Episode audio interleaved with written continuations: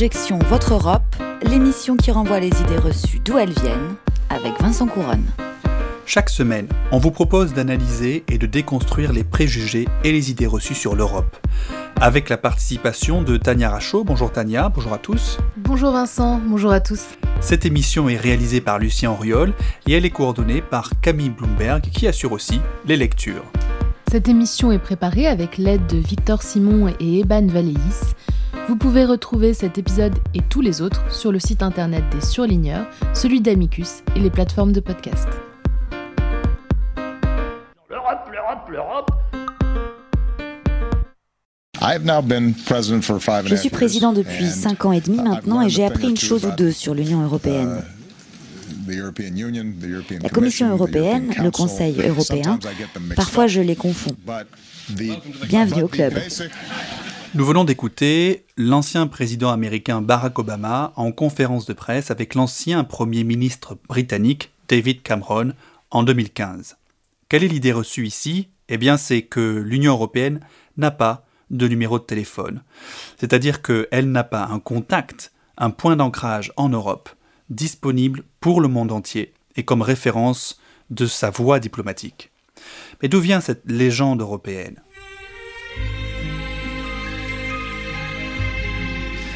Cette idée, en fait, euh, et cette phrase même, vient de Henry Kissinger, ancien secrétaire d'État américain. Il s'agit d'une expression qui a été euh, utilisée en 1973 pour critiquer le manque de cohésion et de visibilité de l'Union européenne sur la scène internationale.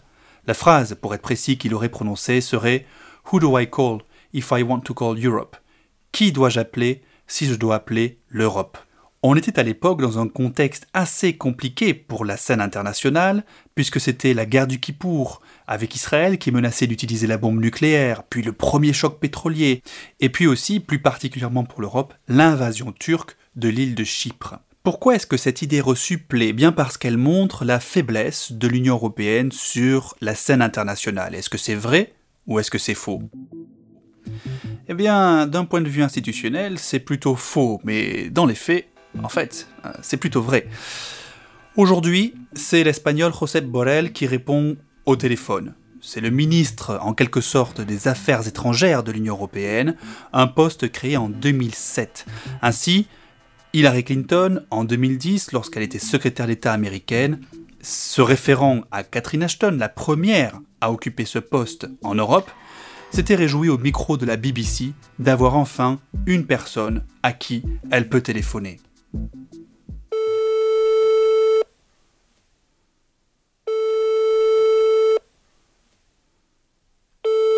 au service d'information d'Europe Direct pour l'Union européenne. Pour continuer en français, tapez 1. Votre appel sera enregistré à des fins de contrôle de la qualité. Pour continuer, tapez 1. Direct, bonjour, comment puis-je vous aider? Oui, bonjour monsieur. Euh, je vous appelle parce que j'ai une question un, un peu générale. euh, Peut-être que vous, vous pourrez y répondre.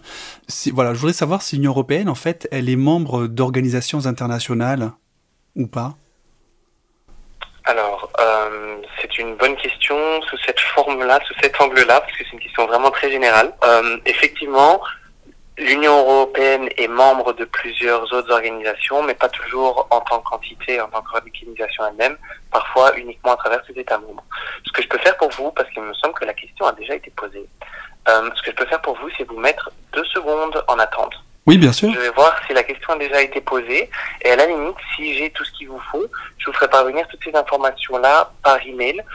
Euh, comme ça, vous avez une trace écrite et vous pouvez lire tranquillement toutes les informations que je vous enverrai. Je vous mets d'abord deux petites minutes en attente. D'accord.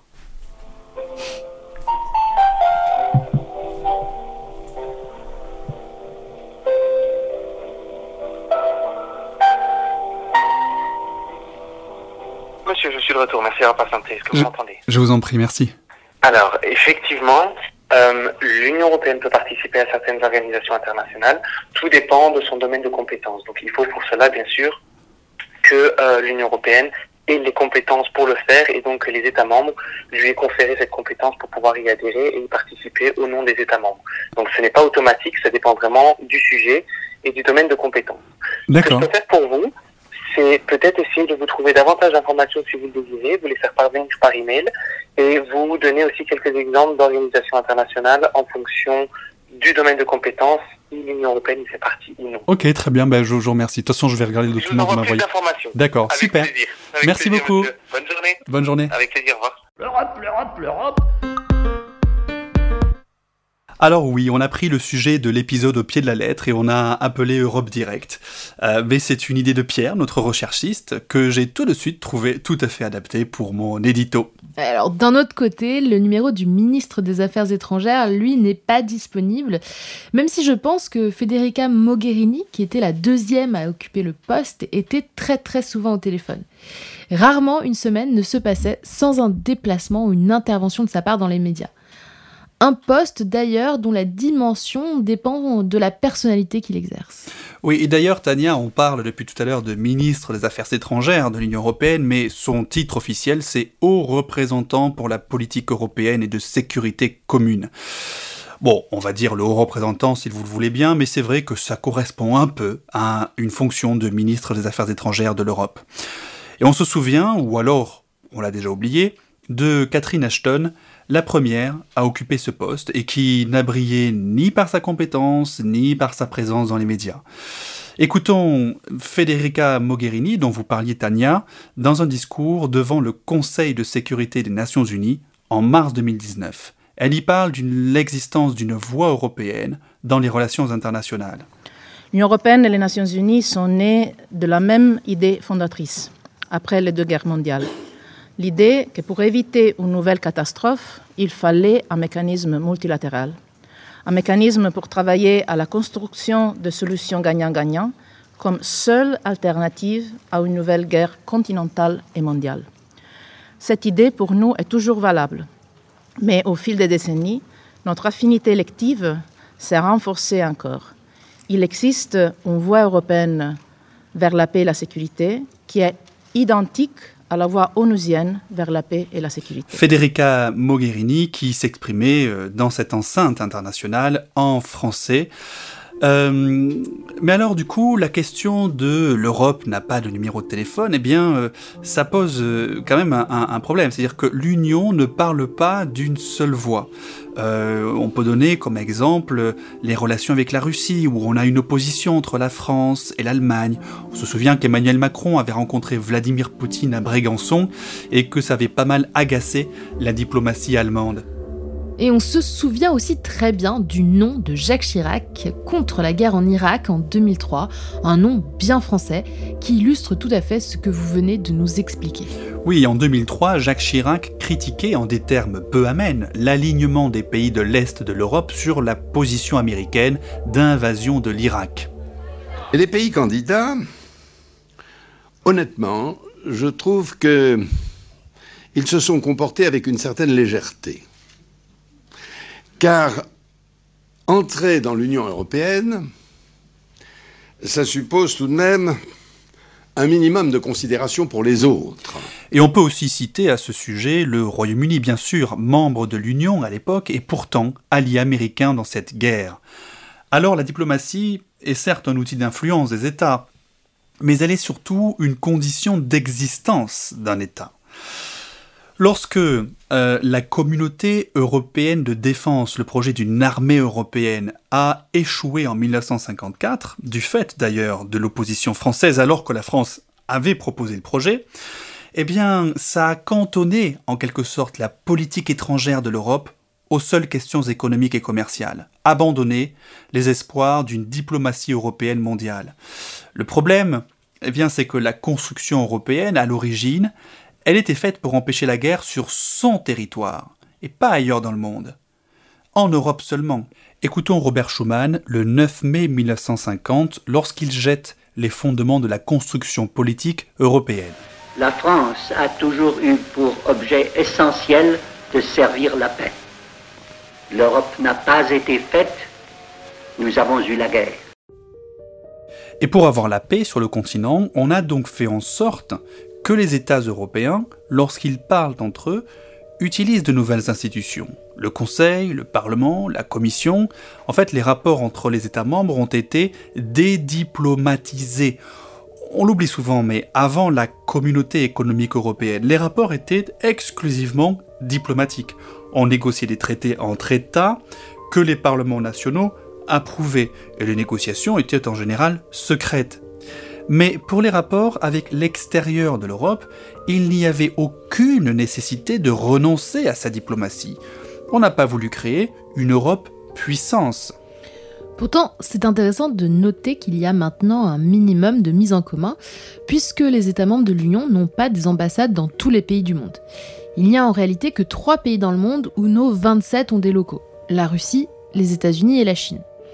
Sinon, si vous partez en vacances au Yémen, par exemple Vincent, où il n'y a plus d'ambassade française pour le moment, et que vous rencontrez des difficultés, eh bien, vous pourrez toujours vous rendre à l'ambassade allemande qui devra vous proposer la même protection consulaire que la France. Oui, merci Tania pour cette précision, mais je ne suis pas très sûr de vouloir partir en vacances au Yémen. Mais bon, en tout cas, on n'a pas voulu donner euh, ou transférer, transférer à l'Union le pouvoir diplomatique des États, d'autant plus que la diplomatie, c'est la condition même de l'existence d'un État sur la scène internationale. C'est ni plus ni moins que la manifestation de sa souveraineté internationale. La France conserve donc, en toute logique, son siège permanent au Conseil de sécurité des Nations Unies. Alors il y avait certes eu une, polémique à propos du traité d'Aix-la-Chapelle en 2019, dont Marine Le Pen dénonçait qu'il prévoyait le partage du siège de la France à l'ONU avec l'Allemagne. On l'écoute. La seconde disposition du traité sur laquelle je veux vous alerter est d'ordre diplomatique. Vous le savez, la France, comme puissance victorieuse, a obtenu un siège de membre permanent au Conseil de sécurité des Nations Unies. Ce privilège est réservé par le droit international à seulement cinq pays dans le monde, que sont la Chine, la Grande-Bretagne, la Russie, les États-Unis et la France. Cette position éminente sur la scène mondiale, acquise par le général de Gaulle, assure à la France un rayonnement extraordinaire et un poids politique incomparable. Bon alors, on passera sur le fait que le siège de la France serait dû au fait que la France est sortie victorieuse de la Seconde Guerre mondiale, puisque c'est faux. La France a perdu la Seconde Guerre mondiale. Bon, et puis non, la France ne partage pas son siège euh, avec l'Allemagne au Conseil de sécurité. En revanche, la France est aussi membre de l'Organisation mondiale du commerce, elle est membre de l'Organisation mondiale de la santé, elle est membre de l'OTAN, elle négocie, signe elle-même ses traités, elle reçoit chefs d'État et de gouvernement pour des visites officielles ou pour des rencontres diplomatiques. Et si on regarde l'activité du Parlement français en 2019, on se rend compte que l'Assemblée nationale a autorisé la ratification de 23 traités internationaux cela montre tout simplement que la France n'a pas du tout perdu son pouvoir diplomatique.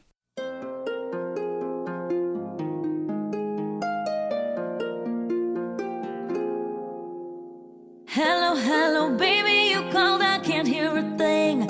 I have got no service in the club, you say, say. What, what, what did you say? Oh, you're breaking up on me. Sorry, I cannot hear you, I'm kinda busy. sick and tired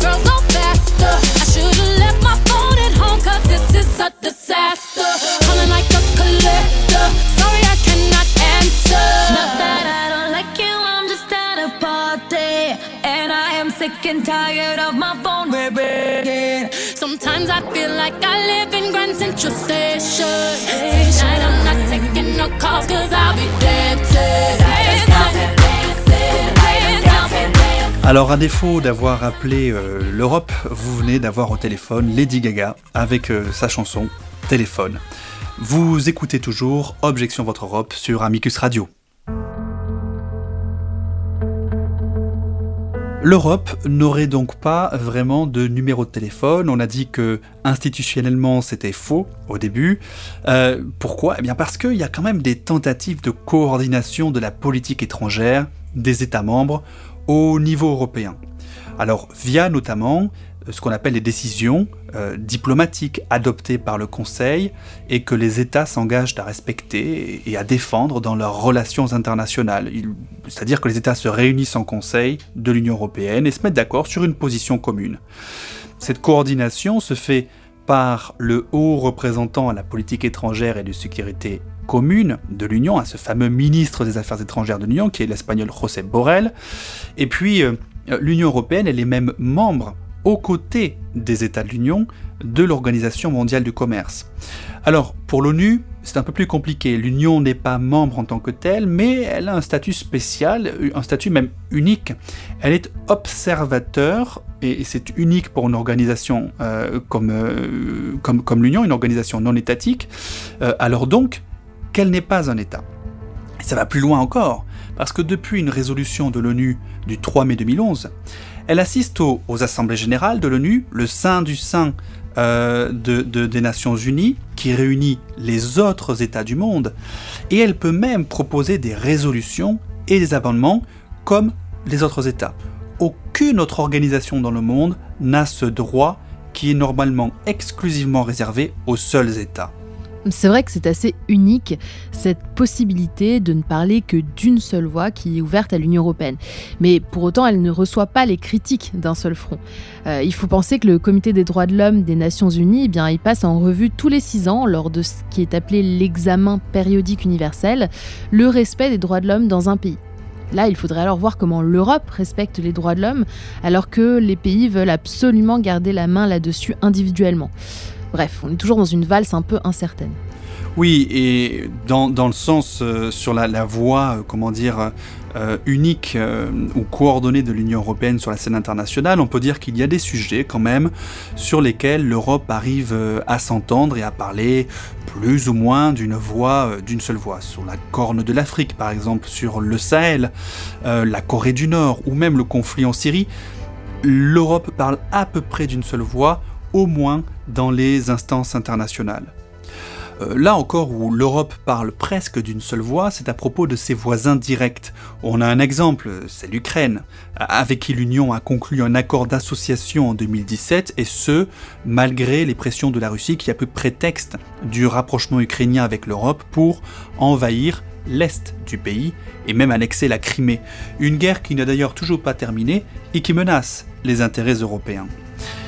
Et puis, il y a aussi bien évidemment le commerce international. On entend parler hein, du CETA, du TAFTA, de l'accord UE-Mercosur, etc. Ces accords commerciaux internationaux relèvent de la compétence de l'Union et sur ces sujets, eh bien, elle parle plus ou moins d'une même voix sur la scène internationale, même si certains États euh, font un peu de la friture sur les ondes en euh, mettant en avant certains intérêts personnels. Bref, sur certains sujets, l'Europe a un numéro de téléphone. Bon alors Tania, apparemment vous avez trouvé le numéro de téléphone de l'Europe pour votre chronique et les droits de l'homme, bordel. Euh, et en tout cas, vous savez que ça ne coûte rien de chercher ce numéro de téléphone. Personne ne peut raisonnablement et sérieusement dire que la France est le pays des droits de l'homme. Roaming et tracking ont en commun le fait qu'il s'agisse d'anglicisme et surtout qu'ils concernent nos smartphones. Je ne sais pas si on peut dire que téléphoner ou utiliser son smartphone est un droit de l'homme, mais c'est lié à nos droits en tant que consommateurs et à la protection de nos données personnelles. D'abord le roaming, ou l'itinérance en version française, qui permet d'utiliser toutes les fonctionnalités de son smartphone en dehors de son pays, car les opérateurs français ont passé des accords avec ceux d'autres pays. Seulement, des frais accompagnent le roaming qui sont parfois très élevés.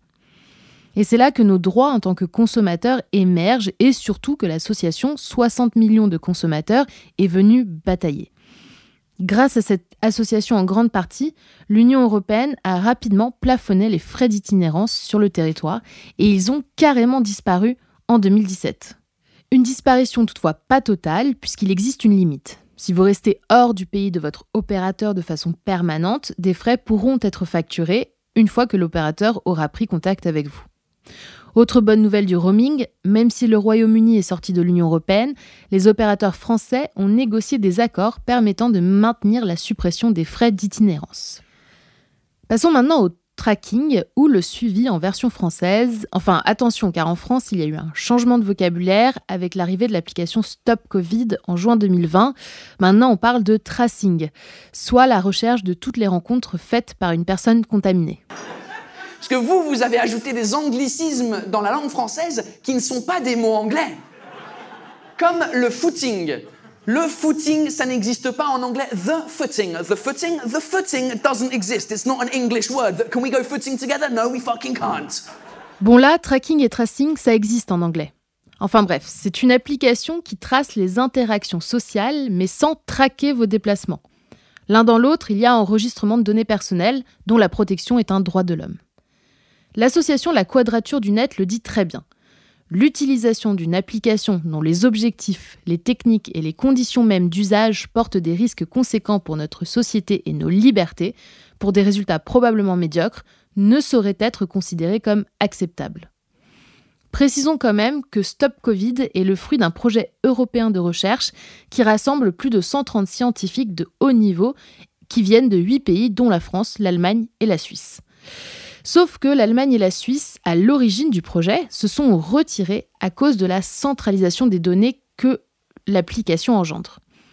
Ces pays ont finalement préféré les possibilités proposées par Apple et Google qui ont développé une technologie, elle, décentralisée, c'est-à-dire que les données sont stockées sur le téléphone et ne sont pas centralisées sur des serveurs.